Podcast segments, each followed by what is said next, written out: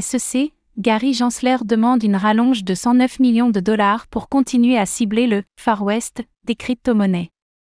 La défaite contre Ripple n'a semble-t-il pas entamé la motivation du patron de la Security and Exchange Commission, SEC, Gary Gensler. Ce dernier vient en effet de demander au Congrès américain des financements supplémentaires pour continuer à réguler ce qu'il appelle le Far West des crypto-monnaies.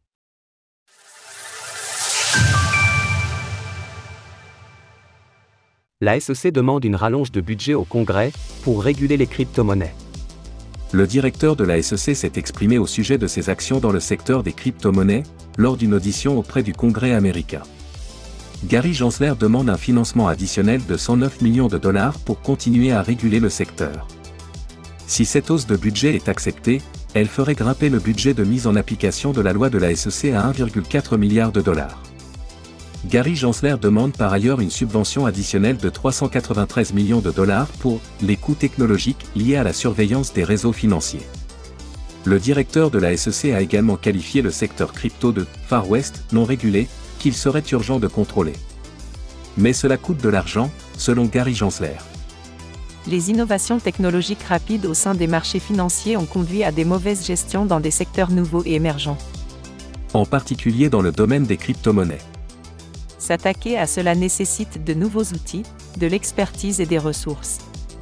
La croisade de la SEC contre les crypto-monnaies continue. D'octobre à septembre dernier, la SEC a mis en place 750 actions contre des acteurs des marchés financiers. Dans le domaine des crypto-actifs en particulier, elle a multiplié les actions en justice ces derniers mois, notamment à l'encontre de poids lourds du secteur, comme Coinbase et Binance. Sa défaite récente contre Ripple, Ripple, et les critiques qui sont nées dans l'opposition, ont cependant fragilisé Gary Gensler. Le statut des crypto-monnaies est en effet devenu une bataille partiellement politique, avec des démocrates qui affichent désormais une hostilité marquée, et des républicains qui en font un enjeu de démocratie. Au-delà de questions budgétaires, c'est donc une idéologie que le patron de la SEC met en place ces derniers mois. Au point de faire fuir de grands acteurs, on apprenait ainsi cette semaine que le Nasdaq suspendait ses projets dans les crypto-monnaies, citant un environnement réglementaire trop incertain. L'exode des entreprises crypto en dehors des États-Unis a donc bel et bien débuté. Image, Third West Think Tank via Flickr, CCBYNCND 2.0.